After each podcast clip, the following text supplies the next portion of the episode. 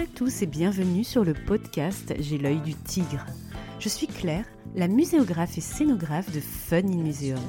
Mon métier, c'est d'aider les musées, les équipements touristiques et tous les professionnels du patrimoine à trouver des solutions pour booster, rendre waouh l'expérience de leurs visiteurs.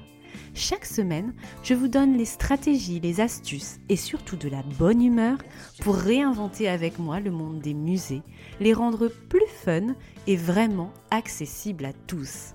Alors mettez-vous à votre aise, installez-vous confortablement et c'est parti pour l'épisode du jour.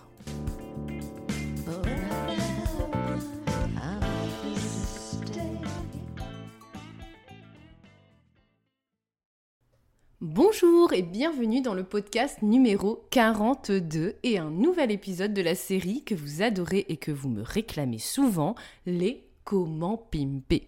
Aujourd'hui, on va mettre des paillettes et des confettis sur les cartes. Pas de piège, c'est dans le titre.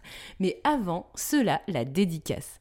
Je dédie cet épisode à Marine, alias Madeleine NT, désolée je parle encore un peu du nez, sur Instagram, qui m'écrit « Vous n'avez pas idée de l'aide que vous m'apportez avec vos posts et votre podcast. J'adore votre ton, votre voix et vos conseils sont précieux. Je suis vraiment très reconnaissante de ce que vous partagez avec nous. Alors bien sûr, merci beaucoup Marine pour ce retour chaleureux qui me fait vraiment chaud au cœur. Et tu m'as beaucoup fait rire en me disant plus tard à la suite d'un museum trip un peu décevant, je cite, tu m'as contaminé avec ton effet waouh et est-ce que je deviens trop? avec un petit point d'interrogation exigeante Eh bien je pense que c'est une très bonne chose si vous décelez tous les endroits où on peut faire mieux dans les expos, les petits et gros couacs lorsque vous visitez euh, un lieu un parcours de visite et ça prouve que vous êtes justement dans une belle dynamique du comment pimper. J'espère que lorsque vous verrez des cartes dans les expos cette fois-ci, vous aurez les petits mots de ce podcast qui résonneront aussi dans votre tête, comme ça à votre oreille comme pour l'épisode 9 sur les chronologies dont vous m'avez beaucoup parlé et dont vous me parlez encore en fait régulièrement sur les réseaux sociaux. Allez l'écouter cet épisode numéro 9 après celui-ci si ce n'est pas encore fait. Alors, ces cartes dans les expos, on en parle ou pas? Personnellement, j'adore ces visuels cartes. Je trouve qu'ils apportent des informations de repérage clés pour le visiteur pour plein de sujets différents, mais souvent, avouons-le, 1. Ces cartes sont assez tristounettes d'un point de vue graphique. 2. Elles sont illustratives avec un graphisme simple et rarement interactive. 3. Comme certaines chronologies, on jette un œil et on passe son chemin. Alors comment faire des cartes un outil muséographique et scénographique qui apporte vraiment un plus à une expo? C'est parti pour la série de 3 tips. Premier grand conseil, voyez grand, voyez XXL. S'il vous plaît, arrêtez dans une expo de faire des cartes de format rikiki qu'on pourrait trouver dans un livre. Si vous choisissez de proposer une carte dans votre exposition, elle doit faire, excusez-moi l'expression, péter le format d'un livre, péter le cadre éditorial. Elle doit faire minimum, si on doit donner des chiffres, 80 sur 80 cm, 1 mètre sur 1 mètre pour le format Rikiki tout mini tout mini. Les cartes de moindre format à 3, à 4, à 5 sont à éviter, sauf s'il s'agit d'un petit clin d'œil de repérage euh, près d'un cartel, etc. Donc je m'explique, lorsque vous souhaitez par exemple montrer que tel groupe d'objets viennent d'un endroit précis du globe, par exemple, par rapport à la salle précédente, etc. Donc une petite carte, ça passe, mais sinon si la carte est vraiment un médium pour expliquer des choses, ben voilà, ce format A3, A4, A5, c'est trop petit. Hein. Vous voyez beaucoup plus grand. Là, nous ne sommes pas donc dans une carte avec des informations à explorer, hein, quand on est dans une version Rikiki, à décoder, mais dans une carte repère qui dit en gros au visiteur Ah, tu vois, on se trouve ici, c'est important que tu le comprennes. Bref, Hormis pour ces usages de repérage, votre format de carte doit se déployer dans l'espace comme une fresque XXL sur un pan de mur ou sur un sol. S'il ne s'agit que de graphisme, comprenez une carte sans manip, sans écran, sans son, etc. On y reviendra plus tard. Juste un joli graphisme. Il faut inciter, quoi qu'il en soit, le visiteur à explorer cette carte, à en regarder les différentes parties, à se déplacer dans cette carte, sur cette carte, si c'est au sol, pour en regarder vraiment les détails. En tant qu'expert, muséographe, médiateur, etc., il faut arrêter de penser déjà que tout le monde est à l'aise avec le médiacarte, ou même c'est en lire une. Alors ça paraît un peu gros de dire ça, mais il y a des gens, euh, beaucoup de gens en fait, qui ne sont pas à l'aise avec ce média-là. Ils ne savent pas se repérer dedans, ça leur parle pas, c'est abstrait. Ils vont pas forcément faire l'effort de lire et de comprendre la légende, de décrypter cette carte. Il faut faciliter son exploration par le visiteur avec des principes simples. Par exemple, prévoyez dans votre graphisme de géolocaliser entre guillemets votre visiteur dans cet espace pour qu'il se sente concerné sur cette carte, qu'il s'identifie à ce que vous lui racontez. Tiens, moi je suis ici, qu'est-ce qui se passe autour de moi? Où est-ce que je me serais trouvé à telle époque si la géographie à changer par exemple, rattachez votre carte toujours à votre visiteur.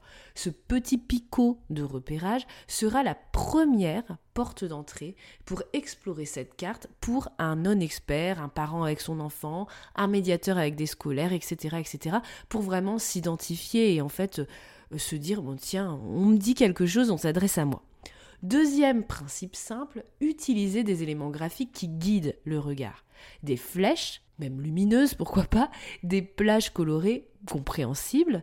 Vous pouvez faire des zooms à certains endroits pour agrandir graphiquement, dans un cercle par exemple pour dire implicitement au visiteur Eh, regarde ici, il y a un truc intéressant une fenêtre ouverte à regarder de plus près par rapport à ce que je suis en train de te raconter dans cette expo et sur cette carte dans sa globalité. Troisième principe simple, insérer sur votre carte graphique des éléments de repérage qui peuvent parler au visiteur. Pas seulement sa position à lui, mais par exemple un visuel des objets de collection incontournables de votre expo, qu'il a peut-être déjà croisé ou pas, si leur localisation sur cette carte est une donnée importante. Vous pouvez aussi mettre des visuels d'éléments connus de votre visiteur par rapport à son environnement, son imaginaire, tirés de la culture pop, etc. Il faut que le public et des informations sur lesquelles se rattacher pour ne pas se sentir perdu et avoir envie réellement d'explorer votre carte vraiment comme des ports d'attache. Voyez ça vraiment comme des petits clins d'œil sur lesquels le visiteur peut se dire tiens moi je connais ça tiens c'est intéressant tiens je regarde à côté je regarde autour j'essaie de comprendre cette carte et j'essaie d'aller plus loin qu'un simple coup d'œil parce que je me sens concerné ça me parle Quatrième principe simple, insérer des lettrages sur votre carte pour inciter à l'explorer. Des petits défis avec des verbes d'action. Trouve tel truc, as-tu vu telle chose, des questions, pourquoi pas, pour qu'il s'interroge ce visiteur. À ton avis, pourquoi il y a une frontière ici par exemple, pourquoi le découpage de la France est différent de celui d'aujourd'hui, etc., etc., en fonction de votre sujet, hein, bien sûr. Ces petites phrases écrites peuvent aussi être drôles avec des clins d'œil humoristiques, des anecdotes. Voilà, faites-vous plaisir dans la rédaction et dans la transmission des savoirs. Direction d'ailleurs l'épisode 11 sur l'humour dans l'exposition si vous manquez d'idées sur ce point. Donc, vous voyez, même si votre carte est uniquement du graphisme, pour des questions de budget, de technicité ou autre, vous pouvez déjà la pimper et la rendre plus utile, plus lisible, plus compréhensible et surtout plus performante pour le visiteur et pour votre expo. Outre ces principes simples, amusez-vous avec ce médiacarte sur le volet esthétisme et scénographique. Pensez-la par exemple comme un papier peint spectaculaire, avec un parti pris, un vrai parti pris graphique original en version infographie avec schéma, flat design par exemple, avec de l'illustration comme une page crayonnée de carnet de voyage, avec un parti pris steampunk comme celle du générique de Game of Thrones, ajouter des constructions Lego sur votre carte pour donner du relief et surprendre, soyez créatif et amusez-vous, racontez absolument une histoire avec cette carte. Et puis, comme je vous le disais précédemment, cette carte n'est pas un livre. Une expo, ce n'est pas un livre sur panneau, comme je le répète souvent. Ça signifie que votre carte s'intègre et joue avec votre espace d'exposition. Est-ce que vous avez un super pan de mur pour l'accueillir? Un plafond incliné et vous allez installer des chaises longues pour la regarder confortablement, cette carte est-ce que vous souhaitez mettre cette carte au sol sur une passerelle pour signifier une transition si vous avez justement des tunnels, des espaces un peu un peu euh, significatifs en fait dans votre lieu d'exposition, utilisez-les en fait pour localiser cette carte là avec du sens.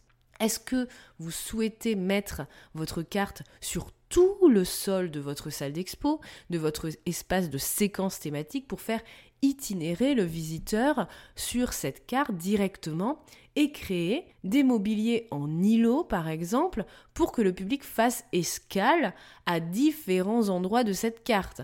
Et finalement, c'est cette carte qui va structurer votre synopsis d'exposition et accompagner directement ou indirectement hein, l'itinéraire de votre visiteur. Bref, encore une fois, la seule limite, c'est votre imagination.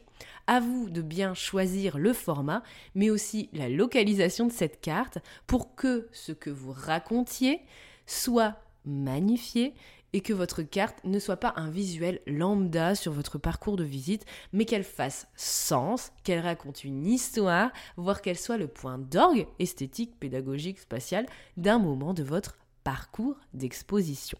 Après ce premier conseil, voyez grand, voyez XXL avec plein de petits tips intermédiaires. Deuxième grand conseil, voyez cette carte interactive. Voyez-la pop-up. Donc, le graphisme, ok, les éléments simples d'exploration pour le premier conseil. Ici, dans ce niveau 2, on peut aller plus loin côté interactivité. Comme pour les chronologies, on peut penser cette carte comme un livre pop-up et interactif à explorer. Des éléments magnifiés par des rubans LED, des boutons à pousser pour faire allumer un détail, assez classique mais ça marche toujours, des trappes à ouvrir, des cercles qui pivotent pour avoir une info cachée en dessous, voir un détail un peu, un peu fou, un peu loufoque, amusons-nous, une station sonore avec un personnage narrateur ou un expert qui nous raconte quelque chose d'intéressant sur un endroit précis de cette carte. On peut ajouter des textures à toucher, pourquoi pas, si c'est intéressant dans ce qu'on veut dire. On peut mettre une loupe accrochée avec un câble anti-vol, hein, bien sûr. Des vitrines aussi d'objets incluses dans la carte pour faire un lien contextuel de l'objet exposé. On peut ajouter aussi une projection vidéo qui permet d'animer un ou plusieurs endroits de la carte par superposition. Ça peut faire vraiment très très beau, très esthétique, mais surtout avoir un sens muséographique pour dire quelque chose, apporter un niveau de lecture supplémentaire à cette carte, cette première carte graphique. Voilà, on la pimpe, on la tire vers le haut. Bref, sortez toute l'artillerie des manips possibles et de vos outils de médiation favoris. J'ai aussi repéré un dispositif très sympa et très facile à mettre en place pour rendre un peu plus interactive une carte à budget et technique rikiki. Hein. Ça sera d'ailleurs le tips expo avec un rien du tout, entre guillemets, de ce jeudi sur mon Instagram. Je ne sais pas si vous connaissez déjà ces tips hebdomadaires d'inspiration que je donne sur les réseaux sociaux. Allez voir, donc un par semaine et c'est souvent le jeudi. Donc c'est tout simplement l'idée de calques superposés, donc des calques imprimés qu'on superpose, que l'on fixe sur une simèse pour montrer l'évolution de frontières, d'un monument à travers le temps, etc. Et donc le visiteur soulève ses calques pour voir l'évolution d'une carte, d'un plan, etc. dans un sens puis dans un autre. On va vraiment jouer avec ces différentes strates de cartes. Donc ce principe très sympa, vous pouvez le retrouver par exemple à la Maison Charles de Gaulle à Lille dans leur expo temporaire du moment. Petite photo du coup cette semaine du 27 septembre 2021 pour vous inspirer sur Instagram et Facebook donc. Donc principe vraiment très simple de calque mais qui permet vraiment de faire manipuler en fait le visiteur et qu'il puisse euh, vraiment être actif dans la transmission des savoirs et, vraiment toucher cette carte un, un, aspect un peu palpable pour pas juste qu'il regarde et qu'il s'en aille en fait. Bref, encore une fois, multisensorialité. Le visiteur est invité à actionner par endroit votre carte pour accéder de manière participative à vos différents éléments de discours. Troisième grand conseil, après euh, cette version un peu interactive, pop-up de carte, qui était le conseil donc numéro 2, voyez cette carte en version numérique bien sûr, visez l'innovation. Alors attention, l'idée, vous le savez quand je parle de numérique, ce n'est pas de se contenter de mettre la carte sur un écran avec 3-4 trucs cliquables, hein, bulle ou autre. Je ne pense pas que ce choix apporte vraiment une plus-value par rapport à la version graphique d'une carte sur un mur ou sur un sol. Si vous optez pour le numérique, utilisez le numérique intelligemment pour proposer une forme et une médiation possible grâce au numérique. Et même, je dirais, uniquement possible avec du numérique. Exemple, une carte et à différents endroits la possibilité de visualiser des survols drones waouh de cette carte. Voilà, ça peut, ça peut être pas mal.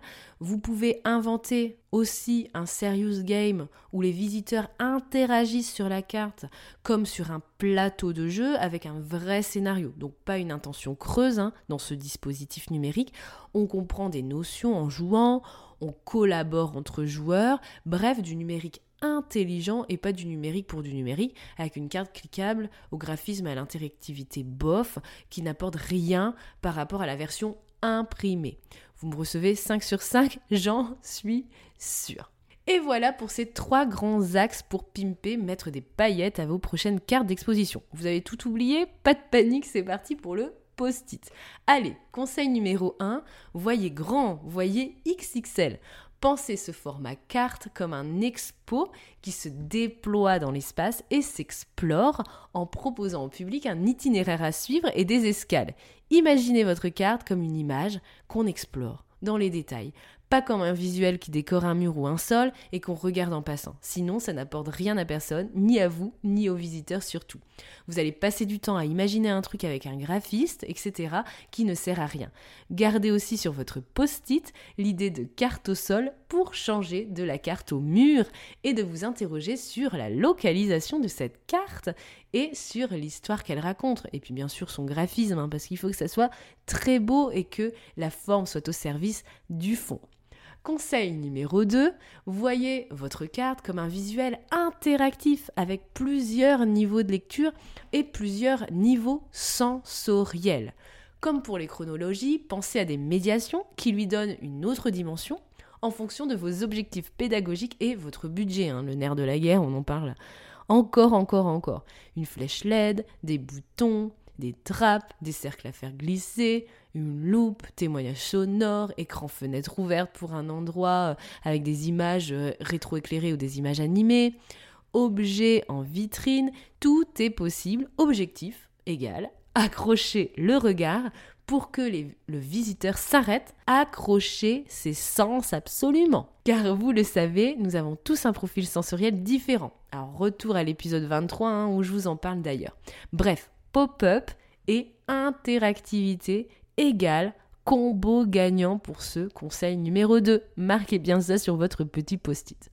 Conseil numéro 3 sur votre post-it ou carnet, etc. Si vous notez les tips de ce podcast, voyez votre carte en numérique enjeu collaboratif, faisant un expo waouh de votre expo. Expo, expo, oui, ça se répète, mais bon voilà, expo au accent circonflexe T, expo au l'abréviation, avec une expérience fond-forme plus poussée en fonction de vos objectifs muséographiques, ce que vous avez envie de raconter à votre public et comment, avec quelle expérience en fonction aussi de vos objectifs scénographiques, la forme, le design de ce module, vos objectifs d'innovation numérique, etc. Donc, imaginez cette carte en version numérique, mais en numérique intelligent. C'est fini pour cet épisode Comment pimper. J'espère qu'il vous a plu et que vous repartez avec plein d'idées. On se retrouve sur mon Instagram pour le prolongement un peu plus visuel et synthétique de cet épisode en images inspirantes.